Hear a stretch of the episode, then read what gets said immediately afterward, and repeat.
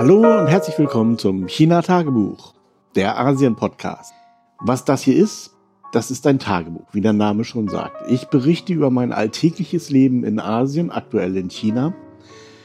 Das ist nichts Spektakuläres, außer es passiert etwas Spektakuläres. Es ist Mittwoch, 9 Uhr morgens. Ich sitze im Büro, allein. Eigentlich, eigentlich müssten hier auch meine Kolleginnen sitzen, aber ich fange am besten mal mit dem Anfang an. In der letzten Folge habe ich ja über Covid und all diesen ganzen Kram berichtet. Erwartungsgemäß, ich habe schon ein bisschen damit gerechnet, ist diese Folge auf ziemlich viel Anklang gestoßen und ich habe auch sehr viele E-Mails bekommen und auch Kommentare und so weiter auf der Webseite. Ich werde darauf auch irgendwie antworten, aber ich wollte mich jetzt mal ganz generell bedanken und zwar bei allen. Was mich wirklich gefreut hat, ist, dass alle Kommentare, auch wenn sie mit meinen Ausführungen nicht einverstanden waren, doch sehr sachlich und auf das Thema bezogen waren. Ja, das gibt mir so ein bisschen den Glauben an die Menschheit zurück, wenn ich ehrlich sein soll. Denn so wünsche ich mir eigentlich Diskussionen, dass man durchaus unterschiedlicher Meinung sein kann, aber eben über das Thema diskutiert und nicht irgendwie ad hominem oder so. Das ist auch tatsächlich ja eher so ein Phänomen der SNS, dass dort die Diskussion schwierig wird, aus welchen Gründen auch immer. Mir sind die soziologischen oder was auch immer für Sachen gar nicht so klar, warum das immer schief läuft irgendwann. Also abgesehen von Godwin's Law oder so gibt es auch bei eigentlich bei jeder Diskussion immer irgendwo so Punkte, wo die ganze Sache sinnlos wird wenn das Thema überhaupt Anklang findet. Aber in diesem Falle habe ich das nicht erlebt, ganz im Gegenteil. Das war richtig schön. Also das war schon ein bisschen herzerwärmend, was ich da so an Kommentaren bekommen habe. Und wie gesagt, ich schließe auch die Kommentare ein, die vielleicht mit meiner Meinung oder meinen Ausführungen nicht einverstanden waren. Also das war super. Kurz nach der Folge kam es dann zum Meltdown hier. Das heißt, es gab so einige Ereignisse. Ich denke mir auch, dass die Proteste einen gewissen Einfluss auf die Entscheidung hatten. In Guangzhou stand dann plötzlich am Fernsehturm dran, jeder ist für sich selbst verantwortlich, keine Covid-Tests mehr oder so ähnlich. Also ich weiß jetzt ehrlich gesagt nicht genau, was da stand. Dann ein paar Tage später hieß es dann auch bei mir auf dem Handy plötzlich, Ninbo und Hanzo Government haben entschieden, dass es keine Nachverfolgung des grünen Codes mehr gibt, auch in den öffentlichen Verkehrsmitteln, keinen grünen Code mehr und so weiter. Dass es im Prinzip sogar verboten ist, den grünen Code weiterhin zu tracken. Dann dachte ich, oh schön, kannst ja mal wieder ein bisschen rumfahren und so. Ist nicht mehr so nerven mit dem ganzen grünen Code und was weiß ich Code und so das kommt ja jetzt ja vielleicht ein bisschen komisch vor. In Deutschland benutzt man ja nicht so oft das Handy, aber hier schon. Das heißt also, wenn ich in die Metro will, dann musste ich erst irgendeine App öffnen, mal einen QR-Code scannen, dann diesen grünen Code zeigen und dann konnte ich in die U-Bahn. Aber zwischen dieser Einlasskontrolle und der U-Bahn ist natürlich auch noch das Ticket-Dingens da, also diese Barriere, wo man so durchgehen muss. Da muss ich natürlich auch einen Code nehmen. Also da holt man dann sein Handy wieder raus, sucht sich eine andere App, in diesem Fall die Transport-App, und sucht dort einen QR-Code, mit dem man dann dort reinkommt. Und dieses Hin- und Hergefittel zwischen den einzelnen Codes auf dem Handy, äh, das ist so nervend. Das ist auch, also bei der U-Bahn geht das noch. Aber wenn man in den Bus will, dann muss man erst diesen QR-Code an der Busscheibe draußen scannen, dass man den grünen Code hat. Dann zeigt man den grünen Code und nachdem man diesen gezeigt hat, macht man dann wiederum die Transport-App auf und scannt dann eben den QR-Code dieses Busses, damit man auf diese Weise bezahlen kann. Ja, und das machen dann alle 10, 15 Leute, die hinter einem stehen oder vor einem stehen, natürlich auch. Und das dauert an jeder Station einen Augenblick, bis man dann endlich mal drin ist. Also das ist einfach nur scheiße gewesen. Und ich hatte das, das hat mich einfach nur genervt. Auch wenn das jetzt vielleicht schwer nachzuvollziehen ist, aber ja, so ist es eben. Also im öffentlichen Verkehr und so weiter und so fort gibt es dieses oder eigentlich ganz generell gibt es das nicht mehr, außer bei bestimmten Einrichtungen wie zum Beispiel Altenheime, Pflegeheime, Kindergärten, Primary und High School, Universitäten übrigens auch. Und es steht eben auch dran, niemand wird deinen Code weiterhin checken und tracen. Soweit die Theorie. Wie gesagt, als ich das bekommen habe, habe ich mich natürlich auf die eine Weise natürlich schon gefreut, dass das endlich vorbei ist, dieses ganze Zeugs und bin mal gleich zur U-Bahn gelaufen und da bin ich ja dann auch an dem Gate vorbei, das zu diesem Wohn- und Gewerbegebiet hier führt. Und da war nach wie vor Kontrolle. Und zwar genauso streng wie immer. Also man kam dann nicht durch. Auch die Lieferdienste oder so mussten ihre Codes dort zeigen. Obwohl das eigentlich verboten ist. Und das ist sehr typisch chinesisch, würde ich sagen. Die Betreiber dieses Areals hier, die sagen, interessiert mich überhaupt nicht, was der Bürgermeister sagt. Das ist nicht meine Sache. Ich möchte mein Viertel hier, von dem er sich dann wahrscheinlich auch so ein bisschen wieder eingefürst fühlt, clean halten. Also wir machen das hier weiter. Egal, was Beijing sagt oder das Government sagt. Wir machen das so wie bisher. Diese Art des Ungehorsams, wenn man so will, ist natürlich, ist maximal nervend, muss ich mal sagen, und ist aber auch sehr typisch. Also irgendwann wird es Beschwerden geben darüber. Also ich kann mir vorstellen, dass viele Leute, die jetzt hier in dieser gated Community leben, da zufrieden sind, sich darüber freuen, dass hier nach wie vor eine Kontrolle gemacht wird. Aber es wird natürlich auch viele Leute geben, die sich darüber beschweren und sagen, wir wollen das nicht mehr. Dann wird irgendwann, wirklich irgendwann einmal auch so die Gesetzesmühle in Gang gesetzt werden. Und dann kommt irgendjemand vorbei, der sagt du, du, du. Und dann wird das aufhören.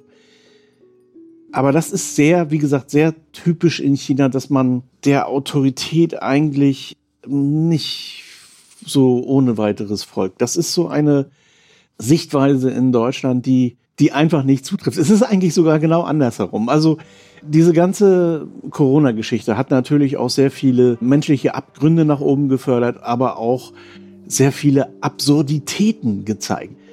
Wenn man sich jetzt mal ein bisschen zurücksetzt und das Ganze wie, sagen wir mal, aus einer Perspektive von in zehn Jahren betrachtet, dann werden einem bestimmte absurde Sachen so richtig absurd klar. Also ähm, das, was für mich so das beste Beispiel ist für, für Deutschsein, ist der Maskenattest. Ich glaube, in jedem Land der Welt würde man, wenn man keine, also mal abgesehen davon, dass ich diese gesamte Diskussion völlig absurd finde, keine Maske zu tragen, weil warum?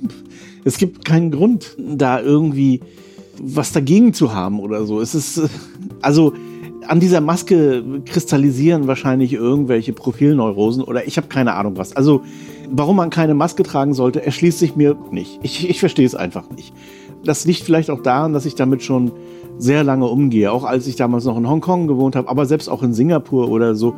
Wenn man dort irgendwie was hatte, dann hat man eine Maske aufgesetzt. Das ist einfach Usus hier in Asien, dass man andere schützt, weil die Population ist nun mal auch sehr dicht und da, naja, seit SARS weiß man auch, dass es relativ schnell geht mit der Ansteckung und so weiter. Also es war überhaupt nie eine Frage, dass man hier eine Maske aufsetzt, wenn man zum Beispiel erkältet ist oder wenn man sich selber oder andere schützen will und so weiter. Also Menschen mit Masken in Asien sind ja etwas sehr Normales gewesen, schon immer für mich. Und deswegen habe ich auch nie irgendwie die ganze Sache in Frage gestellt oder da gibt es ja dann so absurde Theorien mit selbst, na, na, egal, also da will ich jetzt auch gar nicht drauf eingehen. In der ganzen Welt würden die Leute sagen, nö, ich trage keine Maske, ich finde, dass die, was weiß ich, dass die Elite hat das vorgeschrieben, deswegen mache ich das nicht oder was weiß ich. Also irgendeinen schwurbligen Grund vorgeschoben, warum man irgendwie protestiert. Wie gesagt, ich halte die Gründe dafür eher auf psychologischer Ebene in der Person begründet und natürlich auch in einer gewissen Hysterie, die dann die Gesellschaft mitmacht. In Deutschland braucht man, um diesen zugegebenermaßen absurden Protest zu legitimieren, einen Attest. Und das ist das eigentlich Absurde, dass man einen Attest benötigt. Dass diese Leute, die sowieso schon Schwachsinn erzählen, dann auch noch einen Attest brauchen, um diesen Schwachsinn zu attestieren. In jedem anderen Land, auch in China, würde man sagen, nee, mache ich nicht. Und fertig.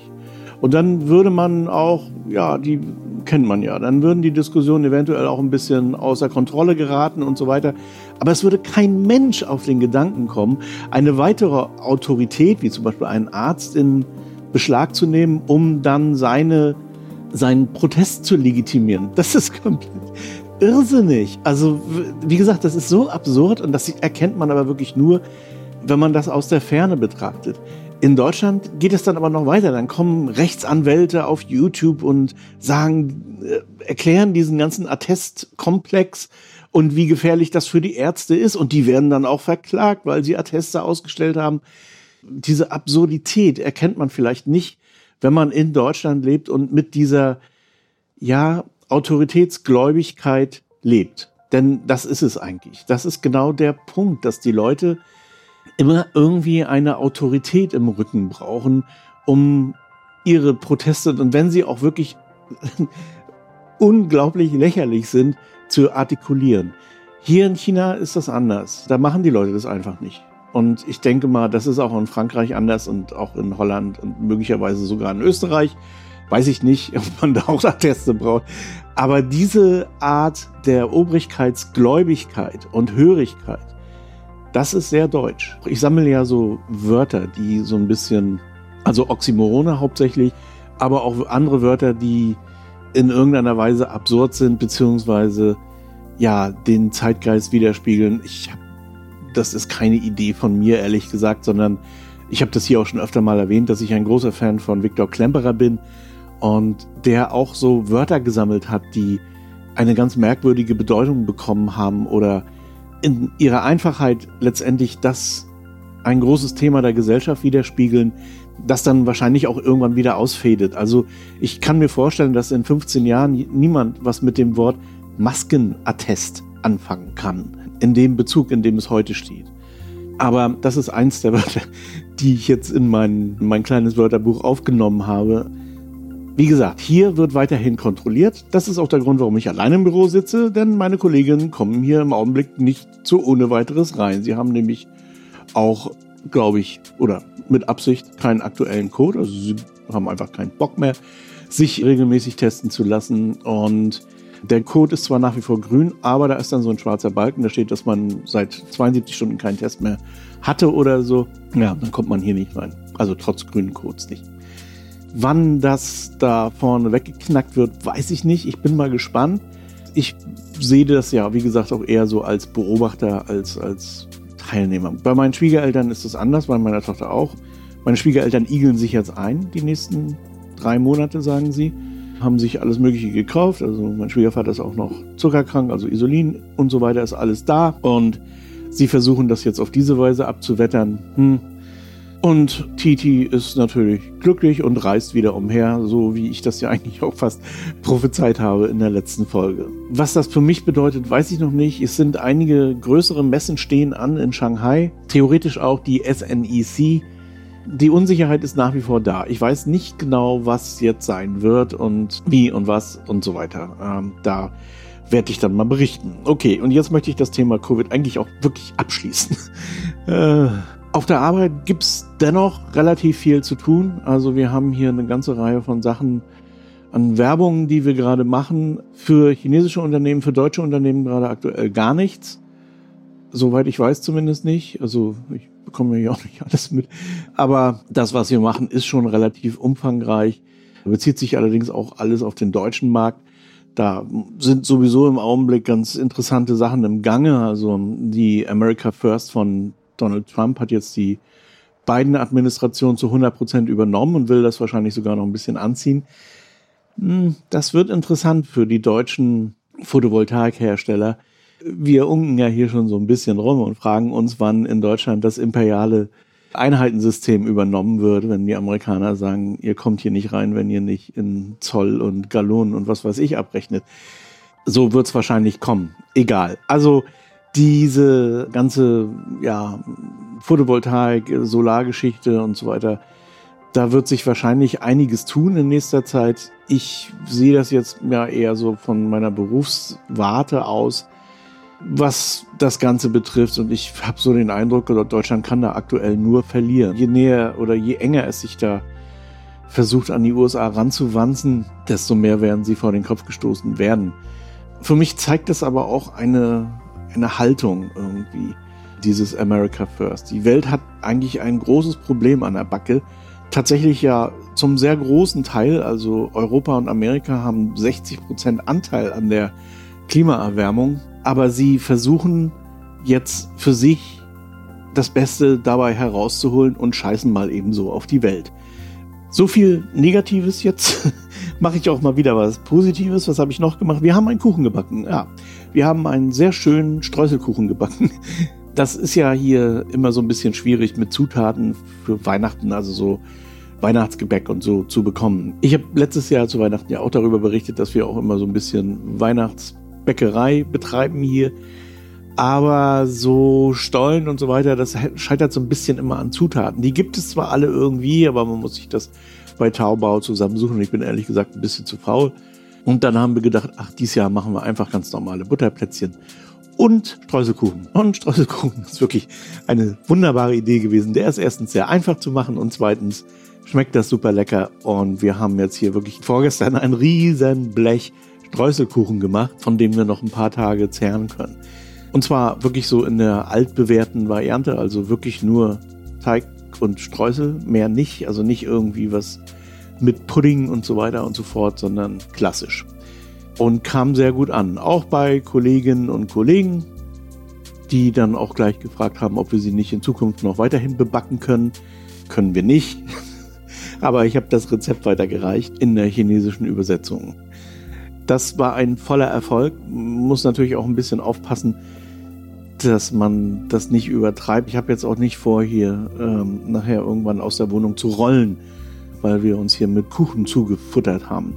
Wir haben uns auch eine Flasche Rum gekauft für den Grog. Ja, das heißt, es gibt demnächst mal wieder Grog. Noch ist die Flasche zu, aber letztes Jahr hatten wir so Glühwein-Experimente gemacht und ehrlich gesagt, ne, irgendwie ist Glühwein nicht so mein Ding. Und ich hatte letztes Jahr auch berichtet, dass das wahrscheinlich auch so das billigste vom billigsten war, was wir hier gekauft haben. Also so fertig gemischte Glühweine aus Europa, aus Deutschland. Dieses Jahr bleiben wir nordisch beim Grog. Das ist eigentlich auch das bessere Weihnachtsgetränk, denke ich. Ja, Rum gehört nun mal dazu, sagt man. Deswegen habe ich uns hier eine Flasche billigen Havanna Rum gekauft also billig in Anführungsstrichen. Hier kostet der etwas über 100 RMB, also 115 Euro, äh, 15 Euro oder irgendwie sowas. Ist, finde ich, schon ganz schön teuer. Aber ja, also damit können wir das ganze Jahr über Krog trinken, glaube ich. Also das reicht ja wirklich ewig. Mal sehen. Also dieses Jahr gibt es auf jeden Fall keinen Glühwein. Apropos, das Wetter draußen ist auch scheiße. Es hat die ganzen Tage über geregnet und es ist kalt. Jetzt sind es mal eben so 6, 7, 8 Grad und es soll jetzt auch wieder wärmer werden. Aber ich finde es erstaunlich lange kalt. Und eben, das sagte ich ja auch, wenn die Sonne nicht scheint, dann ist es auch in den Wohnungen kalt irgendwie. Es sei denn, man hat irgendwelche Möglichkeiten zu heizen. So wie die Sonne rauskommt, ist das Ganze gegessen. Dann wird es auch in den Wohnungen warm und dann machen die meisten Leute auch tatsächlich ihre Fenster auf und trocknen draußen die Wäsche und so weiter. Aber dieser Regen, dieses typische Novemberwetter, das mir auch in Deutschland tierisch auf den Brenner ging, das haben wir hier auch gerade. Also kalt, regnerisch, ja, nicht so schön. Wind gibt es hier nicht. Also in Rostock kommt immer noch der Wind dazu, der macht das Ganze dann nochmal so richtig bissig. Aber das ist hier nicht der Fall ja, wie gesagt, ich hatte relativ viel zu tun und hatte mich dann auch so ein bisschen, ja, absichtlich so ein bisschen aus den Netzwerken zurückgezogen, weil ich, ich wollte nicht den ganzen Tag am Computer hängen. Wir haben uns das, wie gesagt, auch so ein bisschen gemütlich gemacht hier. Und dann habe ich mal wieder ein paar Bücher rausgeholt. Meistens höre ich ja Bücher. Dann habe ich auch mal wieder gelesen, gleich mehrere Sachen. Der einzige Buchpodcast, den ich überhaupt noch höre, ist ja Eat, Read, Sleep. Und ich, das ist tatsächlich auch schon so ein bisschen mein Ratgeber geworden für Bücher. Also auch für Jugendbücher, die lese ich auch nach wie vor. Aber eben auch insbesondere Krimis und solche anderen Sachen. Aber es gibt natürlich auch immer mal noch so von außen Leute, die mich auf irgendwas aufmerksam machen wollen, äh, insbesondere im Krimi-Bereich. Und da hat mir jetzt ein Freund aus Rostock empfohlen, ich soll unbedingt Jan de Vries lesen. Na, habe ich gemacht. Und ja, das war komisch, sagen wir mal so. Also die Geschichten, das ist irgendwie ein Anwalt in Ostfriesland und das ist so hardboiled. Krimi würde ich sagen, mit Regional-Touch, aber das Ganze ist irgendwie auch albern. Also das ist so ein omnipotenter Anwalt, der irgendwie auch so ein bisschen aus der Zeit gefallen ist. Also der noch, ich weiß nicht, ob jemand Live on Mars kennt. Das ist auch so, zeigt so die 70er Jahre. Ist äh, zu kompliziert, das zu erklären. Auf jeden Fall ist es im Prinzip eine Persiflage auf die 70er Jahre Krimis. Krimiserien eigentlich. Live on Mars ist eine Fernsehserie vom BBC oder ITV, weiß ich nicht genau. Und da ist auch dieses ganze Testosteron gesteuerte Gedöns so der um, Typen da. Und genau so aus der Zeit gefallen ist auch dieser Jan de Vries. Weil ich habe das einerseits so ein bisschen ungläubig gelesen, andererseits auch amüsiert. Also ich muss schon sagen, ich habe mich amüsiert über das Ganze, aber es ist auch so unglaublich albern. Es ist, ich habe zwei Romane gelesen, danach war dann aber auch genug. Also ich werde auch nie wieder einen davon lesen, weil das irgendwie, ja, das ist äh, Literatur aus dem vorigen Jahrhundert. Das ist so wie Expendables. Auch Expendables ist ja, es gibt wohl Leute, die das ernst nehmen, aber im Prinzip ist das so eine Hommage an, an völlig absurdes Kino, an, an völlig absurde Filme, auch an diese muskelbepackten Männergeschichten, also so ist auch Jan de Vries eigentlich, die über jeden Frauenhintern einen Witz reißen müssen. So, das ist, also man kann Expendables mögen. Ich habe mir das auch angeguckt und ich saß da mit offenem Mund und habe gedacht, das gibt's doch alles gar nicht. Das ist so ein Abgesang auf eine Zeit, die viele wahrscheinlich vermissen, denke ich. Und das ist in einer Weise gemacht, wo ich mir sage, das ist okay so. Also man sollte das bloß nicht ernst nehmen. Also auch Jan de Vries oder solche Romane sollte man um Gottes Willen nicht irgendwie zerlegen in irgendwelchen Kritiken oder Podcasts, so wie ich das jetzt gerade mache, sondern so nehmen als äh, Teil der Zeitgeschichte oder wie auch immer. Oder wenn man sich einfach mal richtig billig unterhalten will, dann tut man sich das an. Also ich hatte meinen Spaß, sagen wir es mal so. Was ich mir noch angehört bzw. gelesen habe, der lange Weg zu einem kleinen zornigen Planeten. Das wurde mir empfohlen von Klaus Varias, hatte ich ja hier schon ein paar Mal erzählt, wer das ist und so weiter. Und das fand ich scheiße. also das war nicht so mein Ding, ehrlich gesagt. Ich hatte mich so auf cozy Sci-Fi eingestimmt, aber irgendwie war das nicht meins. Ich konnte, ich bin damit einfach nicht warm geworden. Das war mir auch alles so ein bisschen zu gewollt. Also ich habe es auch nicht zu Ende gelesen. Ich werde es wahrscheinlich nicht zu Ende lesen bzw. hören, weil, ja, also das ist nicht mein Ding. Ich habe ohnehin jetzt so an mir gemerkt, dass ich mit Science Fiction immer weniger anfangen kann. Mit Fantasy schon mal gar nichts, obwohl man diese Unterteilung ja heutzutage immer weniger macht, aber in dem Augenblick, wo, bei, wo Drachen oder Vampire auftauchen, ist bei mir sowieso schon der Ofen aus, aber das war mir irgendwie zu blöde. Zu Sex vielleicht auch. Ich weiß es nicht. Also auf jeden Fall war nicht mein Ding. Und dann habe ich noch einen weiteren Science Fiction kurz angehört. Ich glaube für wenige Minuten. Und der war so schlecht, dass ich das dann gleich wieder weggehauen habe. Also auch da das, ich bin da einfach nicht mehr die Zielgruppe. Das war äh, Höllenflug nach Heaven's Gate von Wes Andrews. Das war so kaputt schlecht. Oh, das ist so aus der Kategorie Kühe im Weltall. Ich muss ehrlich zugeben, ich habe damals Firefly ganz gerne gesehen. Ich kann das auch heute nicht mehr nachvollziehen, warum ich das gerne gesehen habe. Vielleicht wegen des Casts wahrscheinlich. Aber so heute, ja, kriegt man mich damit nicht mehr. Und das ist ja jetzt auch kein Original Firefly, sondern, wie nennt man das? Fanfiction. Und Fanfiction ist in den meisten Fällen scheiße. Und hier ist es mal so richtig scheiße. Also, das war, mh, hm, war das schlecht. Ich habe mir auch Robert Galbraith runtergeladen schon.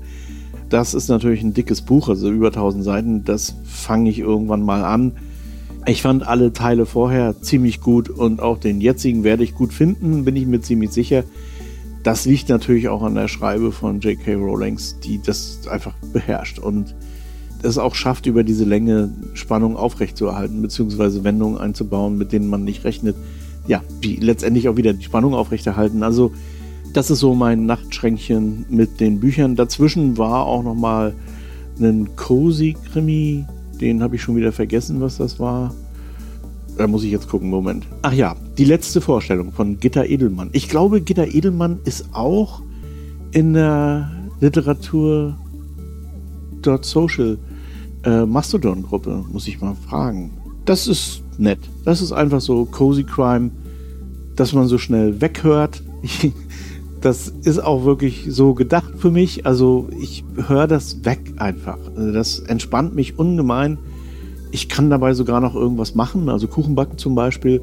Und das ist so Literatur, die ich wirklich, ja, genieße aktuell. Die, andere, die anderen Sachen, wie zum Beispiel Der lange Weg zu einem zornigen Planeten, die ärgern mich so ein bisschen tatsächlich. Und Höllenflug nach Heaven's Gate, da ärgert es mich, dass ich 7,99 oder was ausgegeben habe für den Scheiß.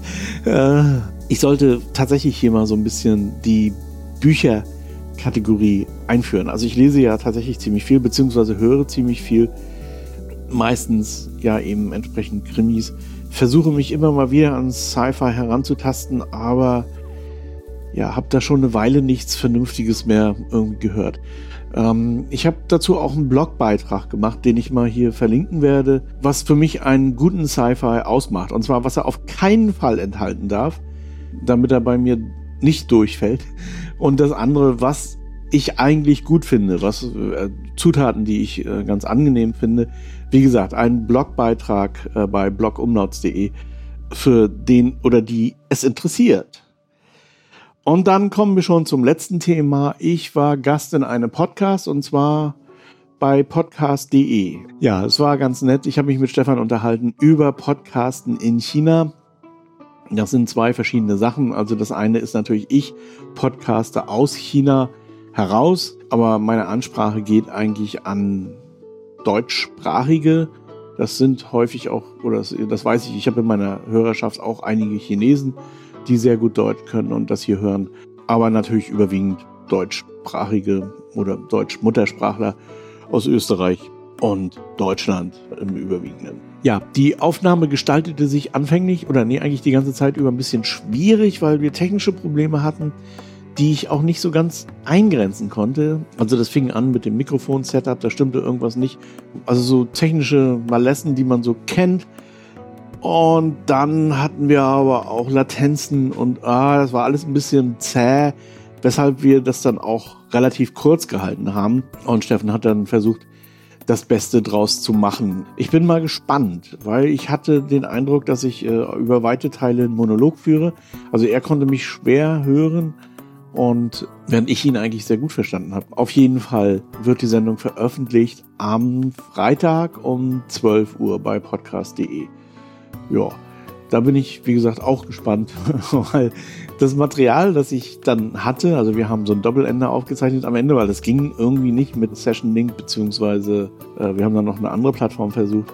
Also haben wir am Ende einen Doppelende aufgenommen und er hat dann den entsprechend zusammengeschnitten. Ja, das ist ja immer noch so die Rückfallebene, die am besten funktioniert, wenn, wenn wirklich irgendwie die Qualität bei der Aufnahme leidet.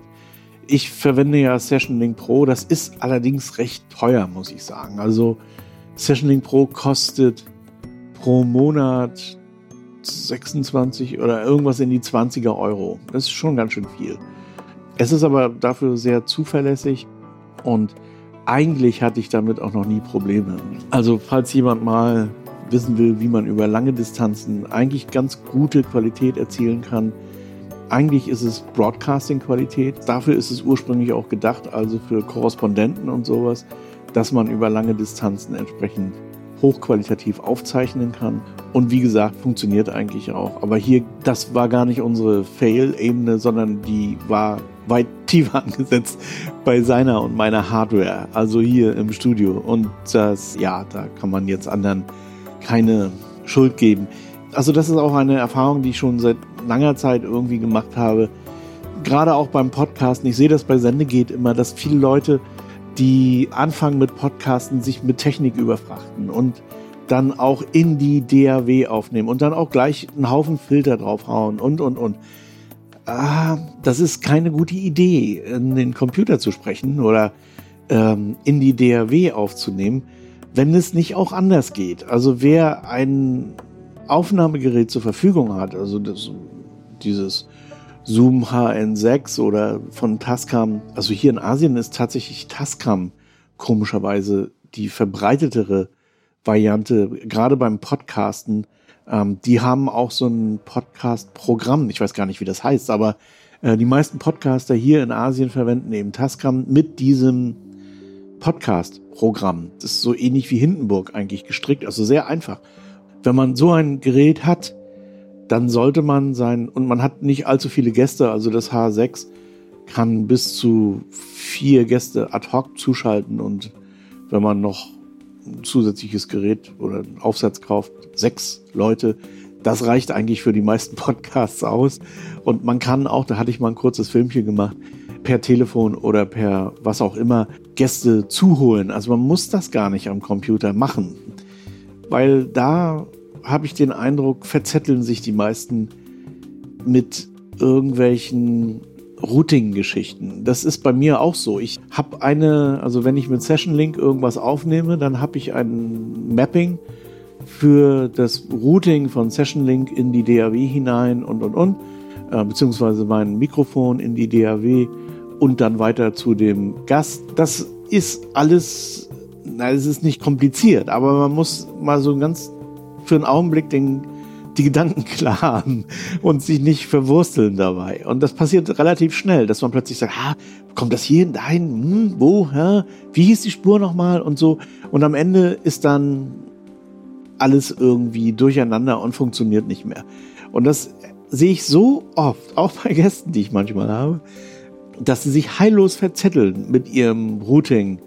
Dem kann man aus dem Weg gehen. Und ich lasse das ehrlich gesagt komplett unangetastet. Ich habe so ein Preset, das ich nur aufrufe in diesem Fall und das ich sonst nie, nie, nie antatsche oder irgendwas damit mache. Da gibt es immer noch genug Fallstricke, die dafür sorgen können, dass man trotzdem irgendwie was verkackt. Ja, da gibt es echt viele Möglichkeiten. Nicht zuletzt vom Betriebssystem her. Also da nehmen sich beide nichts, ob Apple oder Windows. Das so einfach wie möglich zu halten. Wie gesagt, mit so einem Aufnahmegerät. Denn da hat man kein Apple, kein Windows, kein Android, kein irgendwas. Ist wirklich das einfachste überhaupt. Also am Freitag, den 9.12. um 12 Uhr bei podcast.de könnt ihr mich mal in einem anderen Podcast hören. Da spreche ich eben über die Podcasterei in Asien. Und das wär's für heute. Soweit und bis zum nächsten Mal.